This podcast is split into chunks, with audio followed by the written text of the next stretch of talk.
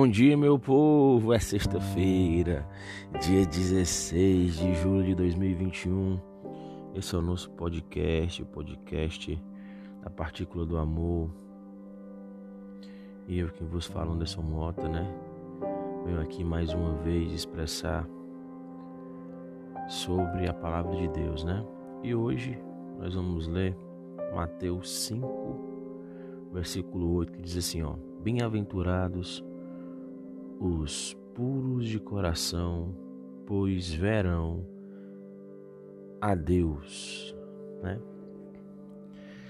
É, uma pessoa feliz será uma pessoa santa, porque Jesus disse: Bem-aventurados os puros de coração, pois verão a Deus.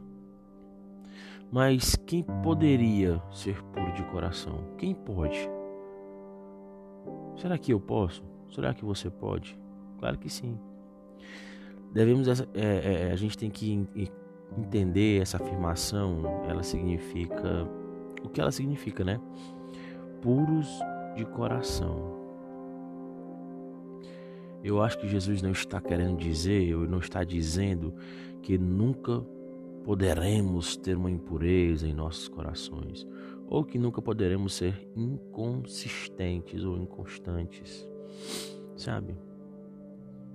Porque caso contrário, a gente não teríamos, nós não nos classificaríamos, né? Não seríamos classificados, porque a Bíblia ensina claramente que o coração é mais enganoso que qualquer outra coisa e sua doença é incurável. Jeremias 17, capítulo 17, versículo 9, né? E vamos lá, vou tentar explicar pra você assim, ó. É assim que funciona. É... Chegamos diante de Deus pobres de espírito, certo? Nós nos vemos como realmente somos. Nós lamentamos sobre as nossas condições. E assim como a gente deve orar assim, mais ou menos como o salmista Davi, né? Ó. Cria em mim um coração puro, ó Deus, e renova dentro de mim um espírito estável. Salmo 51, 10. Nesse mundo que a gente vive, no mundo atual, muitas vezes o coração é referido como se ele fosse o centro da emoção e a mente como sendo o centro da razão, né? Na, lá na cultura hebraica eu aprendi que o coração se refere a o todo, ao tudo. O coração era o centro da personalidade. É, isso para mim foi uma novidade, viu pessoal? Eu não sabia desse detalhe, aprendi, estou aprendendo junto com vocês essa questão, né? Ele é tanto o centro das emoções como da mente e incluiu o processo até de pensar, do pensamento, né? Lá em Provérbios 23, 7 diz assim, ó. Porque como o homem imaginou no seu coração, assim é ele. Tipo, o coração é o centro de quem você é, né? Então, isso significa que com todo o seu ser, você deve ser puro. Por completo. Mas ser puro, Anderson, o que é ser puro? Ser puro não significa não não não significa ser impecável né? Não significa isso. Tem uma tradução, se a gente for esmiuçar a palavra puro, tem uma tradução que seria focado, né?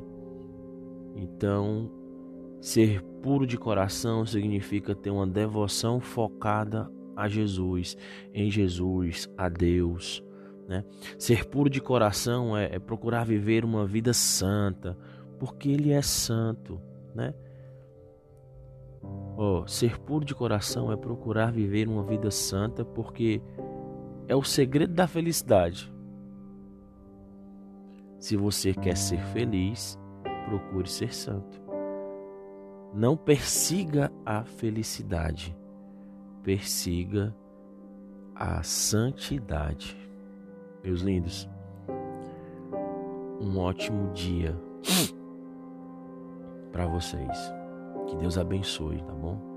No nosso final de semana, certo? Que Deus abençoe a nossa semana. e que nós não procuremos a felicidade. Procuremos estar perto de Deus. Procuremos a santidade. Procuramos andar nos caminhos do Senhor. Porque a felicidade ela vai ser eterna. Se andarmos com Cristo, a felicidade será eterna. Não momentânea, não agora. Porque se andarmos com Cristo, teremos direito ao nosso galardão, a uma vida eterna que Ele nos prometeu. Amém? cheiro no coração de vocês, que Deus abençoe a cada um.